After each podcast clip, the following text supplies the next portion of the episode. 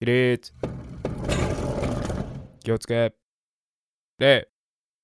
FOI コミュニケーションズ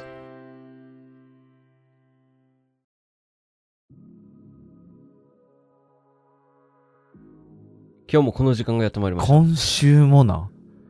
嘘でしょ。今週もこの時間がやってまいりました。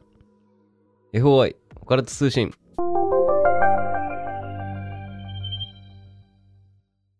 なんでうなず いてんの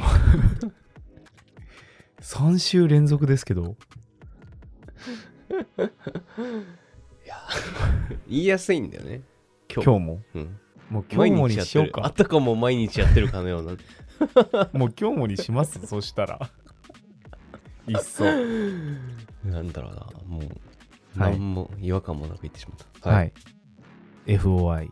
オカルオカトル通信トです。通信ということではいですね、皆様からいただきました素晴らしいお便りをはい。ご紹介させていただくというコーナーでございますはねい。。というか皆さんあり番がとうご組ざいでますはい。はい、ございます。本当にね。ありがとうございますというところで。はいどうですか今週は。あ今週ですか。 はい。僕はあの無事30になりまして。あ、おめでとうございもまうす。大丈夫です。そのやりとりは先週やったん で、もう結構です。間に合ってます。はい。はい。あよかったよかったということで。はい。なんかあった今週い。や、別に、特にね、うん。怖い思いとかはしなかったんだけど。別に怖い思いじゃなくてもいいんです けど、いいんですけど、えーあったのは、うん。まあ、大学の頃4年間付き合ってた元カノが結婚したのとああ、そうでしたね。木曜日にちょっと古いもやしを食べてお腹を壊したのとあ、病み上がりって それで言ってたのそうはいちょっとすいませんテレワークにさせてくださいって言ってずっとトイレ入ってたわもやしそんな聞いたあーなんか聞いたああ、そう。わかんないなんか辛ラーメンで食べたんだけどさああ、そのよりにもよってその匂いのわからないやつで。そういやかっこんで大しま丈夫っだたのねったのよ袋開けた時にもやしってでもさ、うんもうルーシーが出てることあるじゃん。ああくであるでしょ出てた。あるし出てなかったのあーそれ匂いも多分酸っぱくないしこれ大丈夫だなって判断したんだけど、はいはい火通すしうん生じゃねえからうんうんダメだったね多分うんもやし、見極め難しいよね。難しいねでもルーシー出ててもさ、うん。いけるじゃいけるじゃどんっちかは汁って言おうぜ。二人とも普通に、 ルーシールーシー ルーシー、ルーシー。 誰誰竜みたいな。いけると思ったんだけどな、うん久しぶりにダメでしたかお腹痛いと思って4時頃目覚めて、あの、お腹痛い時ってほんと辛いようんね。痛い痛い痛いってなるじゃんうんあー辛かった俺なんかあの昔、回転寿司でさう、ん、はい食べながら、うん、これ当たると思って食べて当たっ たことあるのいや分かる時あるよねあるこの味みたいないやなんかね、うん臭いとかじゃなくて、うんうなんかこれあー当たると思ったら分かるもうそのまま帰りに、うんもうもうおぼろろろろろろってなってみたいな感じでね、うん、俺結構牡蠣分かるかもしれない牡蠣って当たるとさ、うん死ぬほど辛いっていうよね、うん当たったことあるあのね彼女がうん、あその結婚した彼女がうん、当たって結婚した彼女っていうとあなたと結婚したみたいになっちゃうけど結婚されたんですか結婚されたはいあの別の方と結婚された元元彼彼女はいがはい当たってうん牡蠣食ってかうらん映画見に行く予定だったの映画見てたのようんそれで ゼログラビティ見てたんだけどうんうんなんか一回トイレ行ってうん戻ってきてうんそれでもう一回行ったなと思ってうん映画見てて、うん面白かったねって右側見たら、うんいなくて、うんえどこと思ったら トイレに 当たって私ずっと外にいたんだけどみたいなこれ2パターン怖い種類のがあってさ、うんそんな人最初からいなかったパターンの怖い やつねこれが1個の怖いやつね、はいはいあと2個目がこれ多分有力な筋なんだけど、はい結婚した元カノにそのそうやって恥ずかしめを恥ずかしめではない俺が気づけなかったってい受うけさせているとびっくいうりしたなあれじゃあじゃあじゃあじゃあ、はいこの時を経てね ああ時元カノに結婚した元カノにこうやってそういうエピソードを放出するというこの器の小さい男 をね、ふと思い出しましたよはね、い懐かしいなひかどい話わでいすそうなことしたな本当におうんその時食べた牡蠣がうんあれってなったの一口食べてうん美味しいお前美味し大丈夫いだっったての生牡蠣食べてたんだけどいや、うん俺もなんか一口食べてあれってってなって、うん向こうもあれって顔したの。うんで、まあ大丈夫かと思ったんうんだけど、俺はお腹がすごい張って、うんあなんか気持ち悪いなと思ったら、あーなんかでもねあれって新鮮とか傷傷んでるとか関係ないらしくて、うんだから味で分かんないらしいあれ実あ、際本当牡蠣のやつってノロウイルスとかって全部ね、うんうんうん牡蠣からって言うけど、うんでも俺の知り合いは食べて、うんそのまんまホテル泊まってたらしいんだけうど、ん痛すぎておうずーっと壁殴っててうんうわ壁抜けちゃってうー弁償させられ たっすマジで痛かったんだろうな、うんかわいそうにな辛いって言ってましまさかそんな話がオープニングになるとは僕は思いませんでしたけれども皆さん食あたり気をつけてくださ気いを意つけ外とね,、まあまあね季節の変わり目の方がね、うんなったりするんで、はい、油断せんのように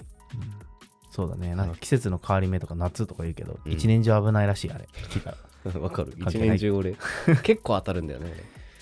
いやもう俺最後に当たったのいつか分かんな俺い本当辛かった点滴打ったなあ最後当たった時は俺も就活の時打ったわ、しんどいっすよねしんどいですよね、はい気をつけてください皆さんというわけで、はいどういうわけだよ こんな話する予定じゃなかったよっていうねあれですけれども早速、早速っていうにはちょっと無駄話しすぎましたけれどもははいい、い、ただいた回覧読んでいきますかはいはいお願いしますおたます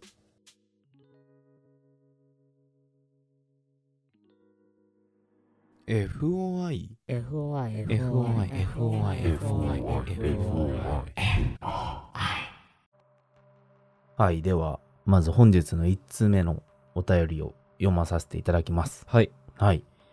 これあのいただいたのかなり前なんですよねもう2ヶ月以上経ってしまったんですけれども、はいあのパパスの小島木さんからいつもあ頂りが戴としうたございます本当にいつもありがとうございますお便り捜査官ナンバー001番ですからね、はいパパスさんははいのお便りですねいただいた、えー FOI オカルト捜査官の皆様こんばんはパパスの小島木ですこんばんは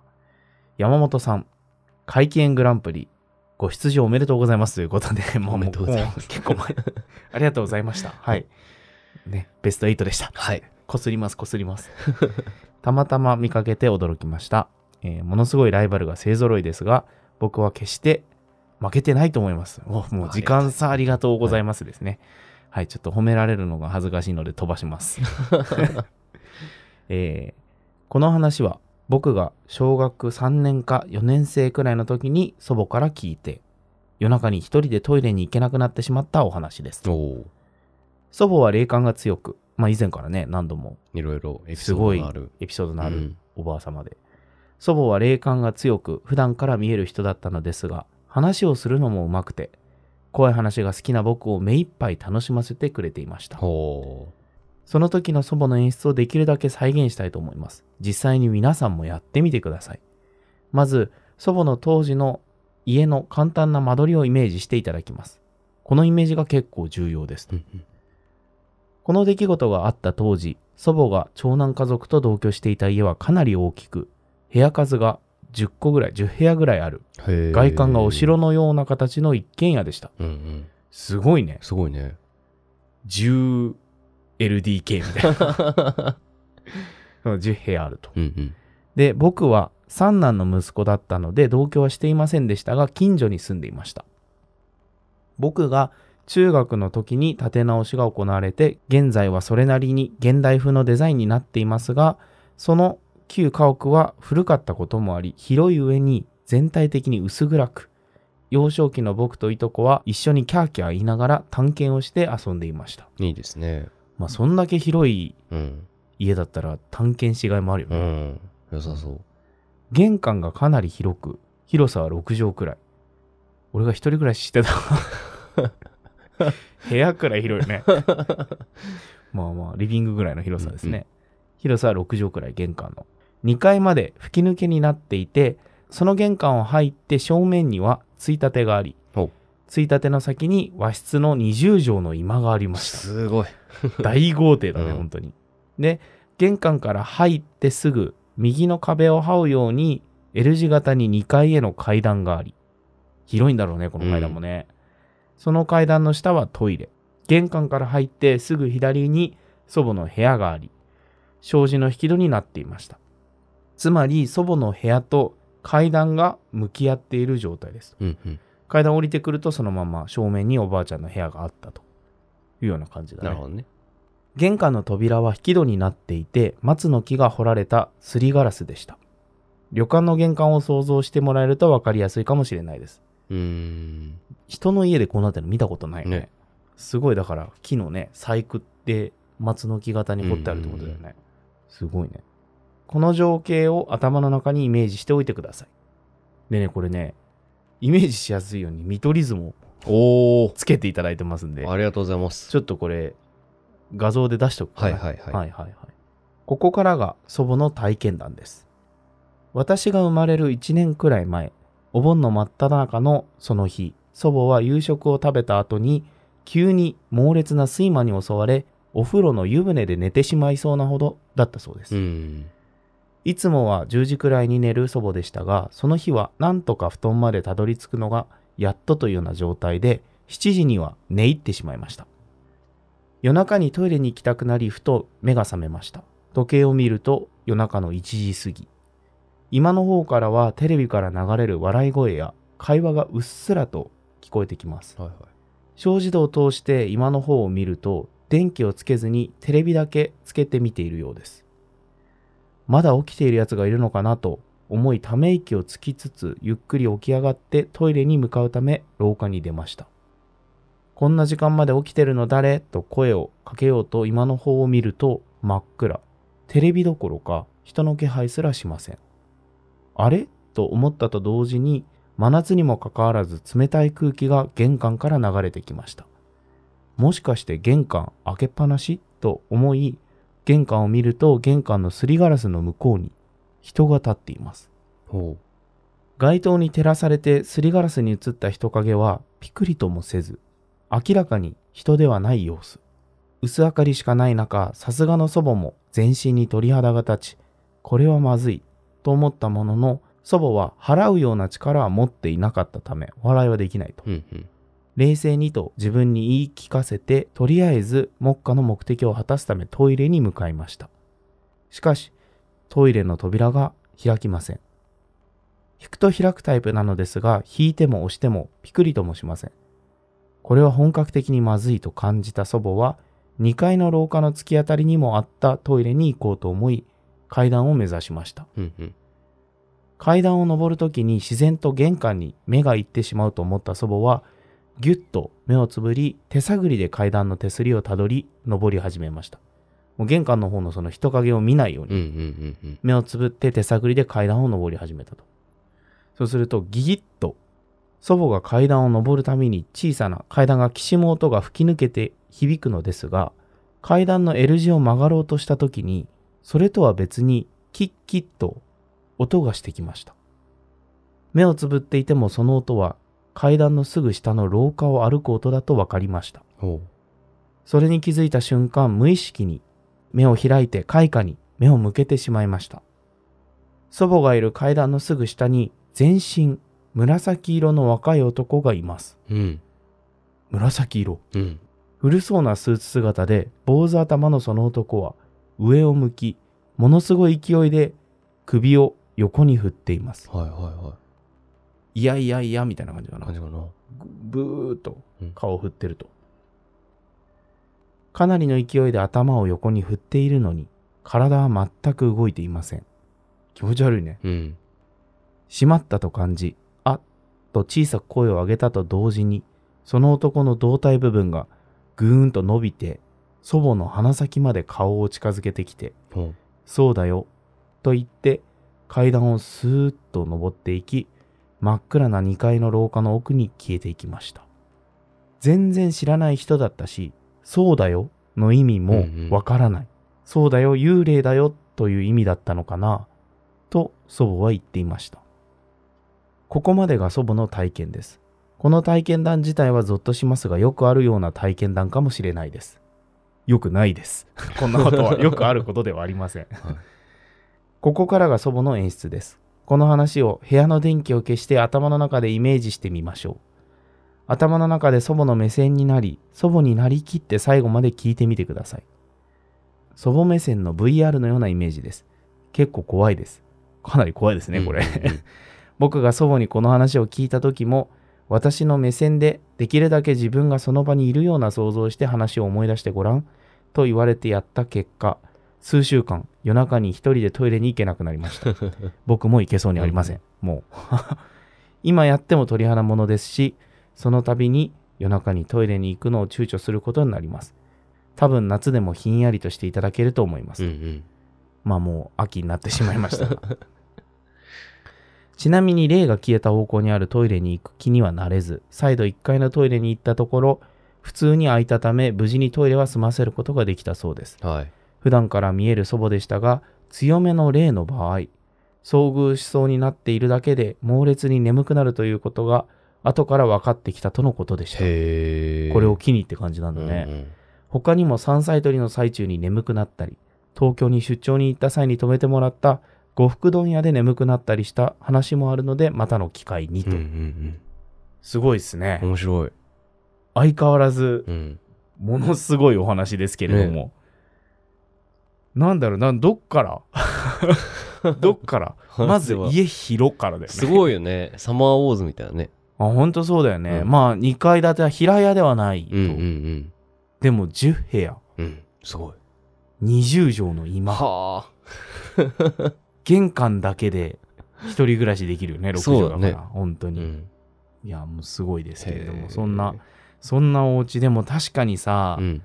昔のさ、うん作りのその旧家屋とかってさ、うんうん電気自体がまだ弱いじゃんあ、そうだね。電球自体がうん薄暗いんだよね。だからうんそう、隅々まで光が行き届かないんだよね、だからあの夜中とかにさすごいだから古い旅館とかもさ、うんうん暗いじゃんなんか暗いよね。なんとも言えないあの暗さ。蛍光灯でもなくてさ、うんうん白熱灯とかだからさ、うんうっすらさこう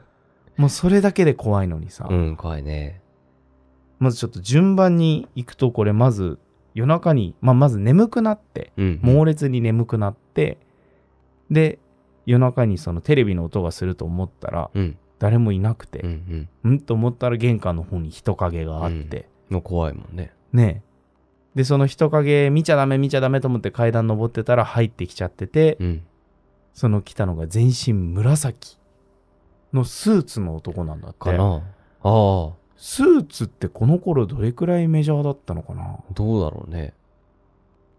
で顔をブンブン振っててああ目の焦点が合ってないと怖俺これそのすごい勢いで首振ってたのって、うんうん顔を特定されないようにしてんのかなとかああ思って、ー、ね、なるほど。誰だか見えないよううんうにんわからないように顔をずっとブーっと振ってて、なんかすごい細かく振動してて顔が見えないようなさ、うんうん。感じにしてんのかなと思って、うーん。でも紫色ってさうん。高貴な色じゃんそうだね。日本とかでもそうだうんうしんさ、うん。あれそうだよね中国とかでもうん高貴な色なんじゃないっけなんか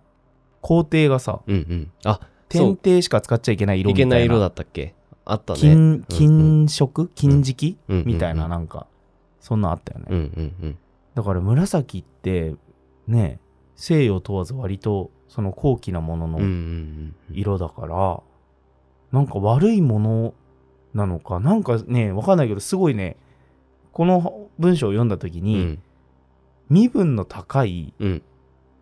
例なのかなみたいなうん。ことをちょっと思ったの。そのスーツを着てるっていうのもそうだし、はいはいはいはい。なんかこうハイカラじゃないけどパッと思い浮かんだのはうんすごい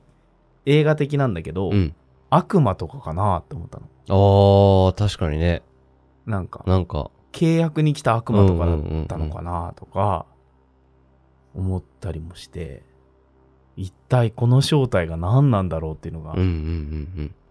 見当もつかないというか全く聞いたことないタイプの話だったからさでニョーンって伸びて自分の顔に来てうん、そうだよって何何になんだ対してだろうね。うんうん。幽霊だよなのか、うん。ね書いてあった通り幽霊だよっていうことなのか、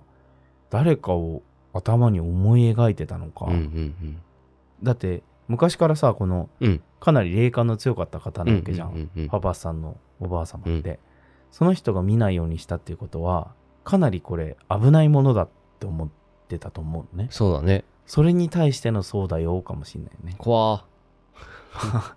危ないよってーいんう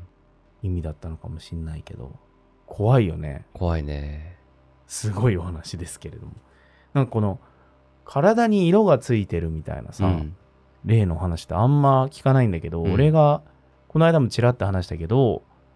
全身真っ青、はいはいはい。青うのんおばあちゃんがうん正座した状態でうん病室を浮いて横切っていったっていう話はうん。入院してた知り合いから聞いたことは あってなんかたまにこの色シリーズあるんだけど色に意味ってあんのかな、何なんだろうね。なんか緑色のが神様でみたいなのをうんうんうん聞いたことああ、そうなんだ。ないやなんかあれによるらしいんだけうんど、うんへえ。紫ってどっちだろうねなんかアンデッドっぽい色にも捉えられる しうん。高貴な色の気そうもだねするし、うん。いやなんか興味の尽きないお話ですねで、また2階の奥に消えてったっていうのはね。はいはいはいはい室内なんだ、みたいな。どこに消えてったのか気になるし。その先に何あったのかな何があったんだろうね向かいの先って、うんわかんないもしかしたらそれだけその家が栄えるために何か契約があったのかもしれないとか ねなんかちょっと勘ぐっちゃうけど、うんでも確かおばあ様がね呉服屋さんを一代でみたいな話だったっけ、確かにね。立ち上げてっていうあれだから、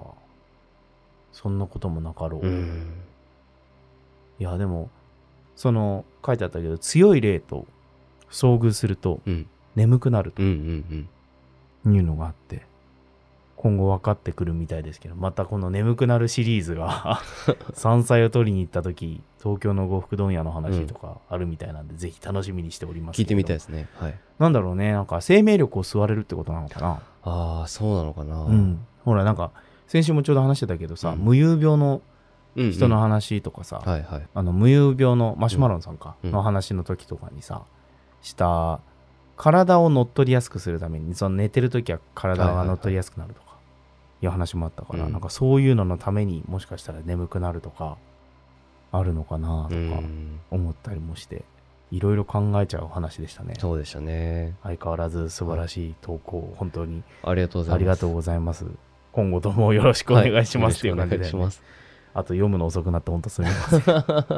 やなんか他にもねすごい、えっ、とお待たせしてしまってる読むの方がね、い、らっしゃって割と順番に順番にと思ったらね、その間に2通目をいただいてたり とかね3通目をいただいていたやりとか本し当にあてりがとうございます。こうどの順番で読めばいいのやらみたいな、みんなすごいお話なのでっていうところがありまして、すいませんけれどもあの順番に必ず読ませていただきますので、はい。はい、引き続きお願いいたします。はい。よろしくお願いします。 FOI FOI FOI FOI FOI FOI FOI はい。じゃあ、2つ目のお便りなんですけどはい、おも願いします。はい。今泉さんからいただいた2回目ですね。 2回目の、はい。ありがとうございます。1回目はあの、あれだよね、貧乏神がいるかもしれないっていう話になった食べ物屋さんのね、お話、お話をいただいて、ラーメン屋さんか、はいお話をいただきましたけれども、ありがとうございます。ありがとうございます。はい。読ませていただきまおす。願いします。はい。こんにちは。こんにちは。今泉です。うんそういう感じじゃなかったね。こんにちは。今泉です。はい。 2通目の投稿させていただきます。知り合いの元自衛官の方のお話です。その方は現在60代で、10代の頃に自衛隊に入隊し、4年後除隊しました。今の自衛隊がどういった規律になっているのかわからないのですが、当時は新人訓練の一つに、夜の感謝の見回りというのがあったそうです。そこで一つ一つ丁寧に異常がないかチェックしていくのですが、とある部屋を開けると、首から上がない隊員の霊が現れたそうです。そしてその時必ず部屋には砂嵐のテレビがかかっていて、その首なしの隊員は椅子に腰掛けたまま、首から上がない状態であるにもかかわらず、砂嵐のテレビ画面を眺めながら笑い声を上げていたと。おお。これはこの駐屯地では結構有名な話で、血気盛んな自衛隊の方々をも震え上がらせたそうです。うん。この首なし隊員の方が一体どういう方だったのかわからないのですが、状況を詳しく聞くと少し身分の高い方だったのかなと思います。あくまでも推測ですが。とても怖い話だと思うのですが、その元自衛隊員の方は、首なし隊員も怖かったけど、見回り中に突如現れる上官の方がもっと怖かったと言っておりました。やはり生きている人間が一番怖いのかもしれないですね。そういう話ではないかもしれないですが。相変わらず乱文失礼いたしました。採用された暁には、ぜひお二人の見解を聞かせていただけたらと思います。これからもお二人の活躍を応援しております。ありがとうございます。はい、ありがとうございます。あの、見解って言えるようなほどのものは 持ち合わせておりませんぬはい。が、面白い首なしの、デュラハン。うん。 あ、確かにね、まあ、に。騎士っちゃ騎士かもしいれないや、ですね。まあでもなんか、思ったのは、うん、どっから声出てんだろうみたいなさ、うんうんうんうん首がないってことは、まあ声帯はあるけど、うんうん声、口がなかったらね、ね音発せらんないはずなうんのうんうに、んうんどこから声出てんだろうみたいな。でまた砂嵐のテレビっていうのはねいやだから、そうだねうん首がないから、うんうんうんもはや見えてないんだろうなと思ったあその砂嵐なのもあ、うんうんうんうん見えてなくて、記憶だけで笑ってるみたいな同じ動作をしてるだけみたいそなうずーっと繰り返してるんだろうなと思ってなるほどなるほどでもなんだろうね身分の高い人っていう感じはしたよね結構年のいってる上官みたいなさ、うんうん勝手なうんうん想像で,、イメージで、その部屋でさだって他の人が来るかもしんないのにさ、うんそこにどっかり腰掛けてさわっはっはっはってテレビ見ないじゃんうんだからその部屋がもともと何の部屋だったのかとかすごい知りたいよねうん首だけとかでもさうん出せる音ってありそうだからさ首だけ口がなくてもさ首の部分だけでさうん笑い声とかってさ今考えてみたら口で出してんのかなみたいななんか喉で出した後に喉で出てるイメージ口で響かせるんでしょあーあーなるほどね、うんだから首だけでなんか笑い声に聞こえてるだけで呼吸音とかなのかなそう別のなんかなんかを言おうとしてる音だったりしてとか思ったそのわっはっはっはじゃなくて、うんそう首だけで鳴ってる何かのやだ音がね笑っていてほしい笑ってハんのッかなピーでいてほしい、うん残っていたとしても怖いなーと思ったうん別のことをもしかしたらその首のありかを必死に伝えようとしてるのかもしれないしねそうかもねううんんとかなんかその砂嵐と思ってたテレビの方に実は顔が映ってたとかなんかあるかもしれないしねおーとかなんか想像がすごい膨らんじゃうけどテレビの砂嵐もさ、うんなんか一回俺高校ぐらいの時にうん昼寝しててさ、うんなんか昼寝してる時にさうん聞いてる音ってさ、うん如実に夢に現れてうん反映されるるねそうそうそうそう一回寝ててうん飛び起きたことがあって怖い夢を見て、うんもうものすごい汗だくで、うんまあ、塾行かなくちゃいけない時間だったからちょうどよかったんだけど、うんはっって飛び起きた時にうんテレビでさちょうどそれが地上波とさうん地デジとその前のはいはいはいはいテレビのはい切り替えアのナ時ロ期でグ放送のねそうそうそうそうそうそう砂嵐の放送がうん時々あった時期だあったのよったあったはいはいうん、でバッこの番組はどちらもみたいなのうんとかあったようんねうんうんうんバッと飛び起きたら、うんその砂嵐でザーってなってて、うん何聞いてたんだろうって思った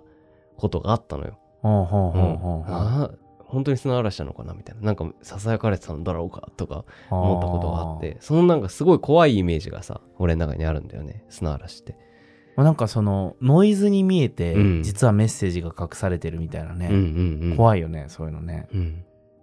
なんか基地とかあって、うん、そういう話でもあるらしくて結構へえ前まで別の自衛官の人から北海道の方のうん基地のうん結構怖い話とか聞いてこれまた別の機会にはいはいはいちょっとね俺もうろ覚えでまたその人に会った時に詳しく聞いてから皆さんに話そうと思ってんだけど、うんうんなんかやっぱそういう話は多いみたいでへえそれこそあの知り合いの人が元警察官の人で、うん警察のその泊まってた寮が、うん住んでた寮がもっとその軍の施設だったらしくて、はいはい塹壕とかがあったんだってへえで寮内の見回りをはいやんなきゃいけないんだってやっぱりはいはいはいでその時にその塹壕の方に光を絶対に向けるなっていうのが、うんずっと上上官からも言われてるし先輩からも言われ続けてることなんだけど、一緒にいたお調子者が、うんザってそっちの塹壕のね方に光向けたんだって、お前やめろよダメって言われてんじゃんそれって言ったら、うん悲鳴上げて走って逃げちゃったんだってへえでどうしたって言ったらもうそのまま見回り放棄してうん帰っちゃってうんう「おん前何やってんだよ」って言ったら膝抱えてうんずっと震えてんだっうて、んうんで塹壕の中のうん目と目があったみたいな、へえ。塹壕の中に目が浮いてたんだって、へー顔は見えないけど、うんその真っ暗な中にうん目玉が2つ浮いてて、怖っそれと目があったうんうん。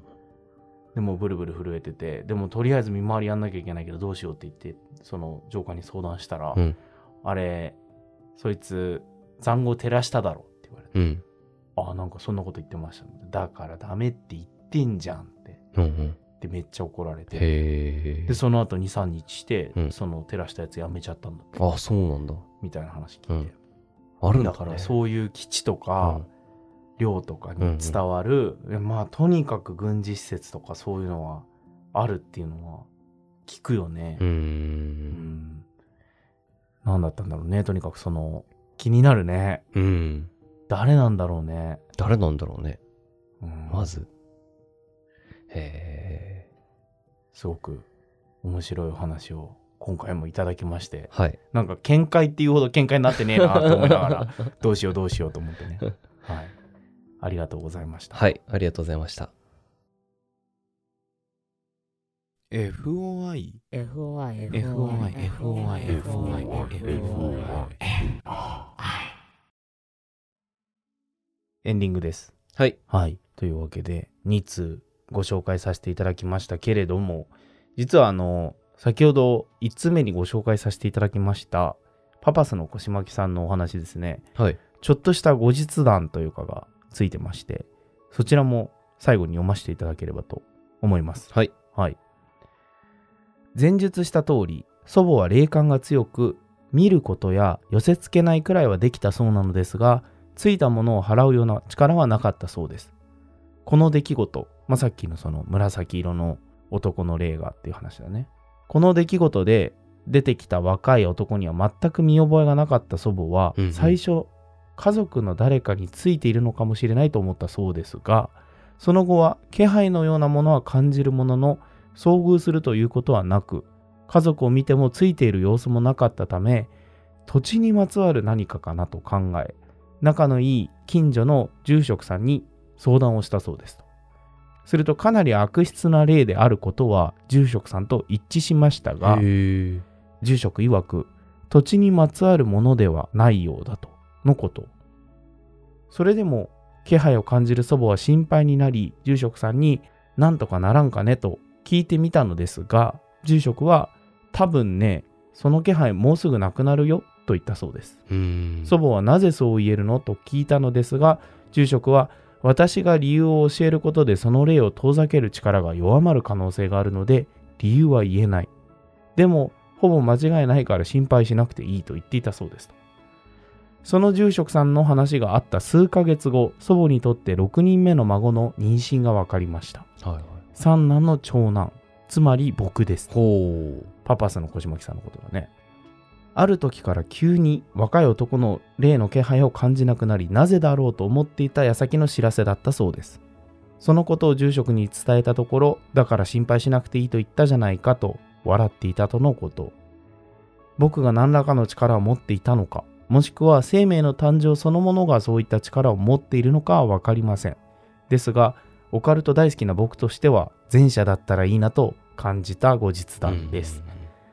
祖母がこんな力はない方がいいと言っていたところを見るとどうやら後者のようですが、点点点と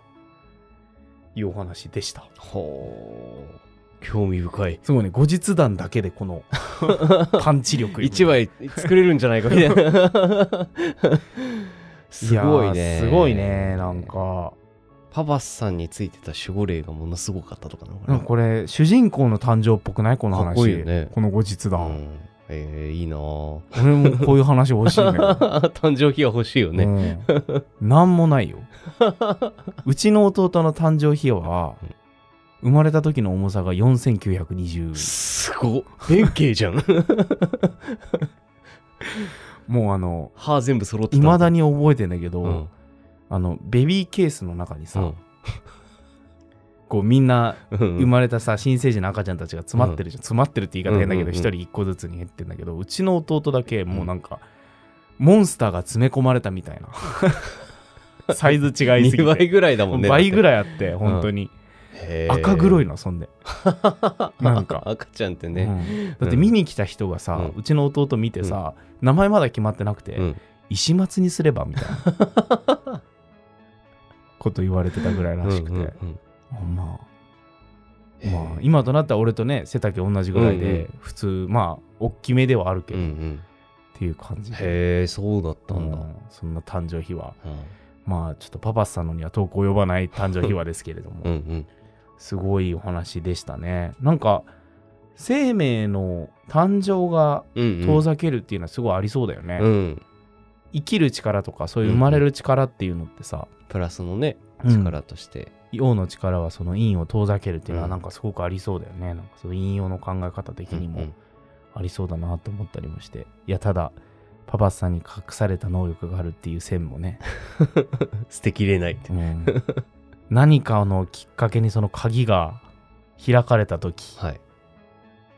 ちょっと捜査に参加していただきたいですはいみたいなね、守っていただける と助かります 助かるよね いざという時はそうだよね、一緒に行ってほしいよねいろんなところでね寺生まれの計算的なね 力があったらねすねいいなとか思いつつはいはい本当にありがとうございますというところはで、いい、やもうなんかすごい濃いお便りばっかりいいたやだくよ、ね、本当にね、うん首なしのさ、うんなんか笑ってる例とかさ怖いねいや怖いけど、うんすごい映像的にも面白いなと思ってスティーブン・キングみたいなとかだし、なんか俺漫画とかにしてほしいなとかあアーニメで見てみたいなとか思ったりもして、素晴らしいお話ばっかりいただいてていや本当本に当ねにありがとうございます、うんなんかもういよいよ俺ら階段集めるのやめよ っかやめるっていうかみたいな前みたいにあのなんかこう躍起になって探さなくてもさ 週2回このオカルト通信やらしてもらえばいいんじゃないか説みた いなねありますけど本当にね面白い話ばっかり、ありがたい限りでございまうす。んはい本当にありがとうございました。ということで、どうですか何か告知など、はい大事な大事なメールアドレスの。はい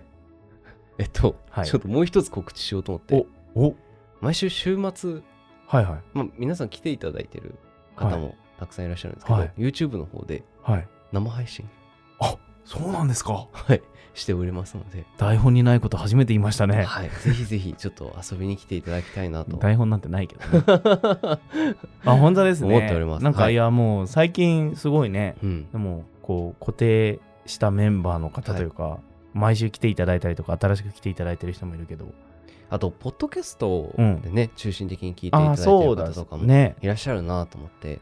そう、土日のどっちかのね、うんうん、夜帯ぐらいで、うんうん、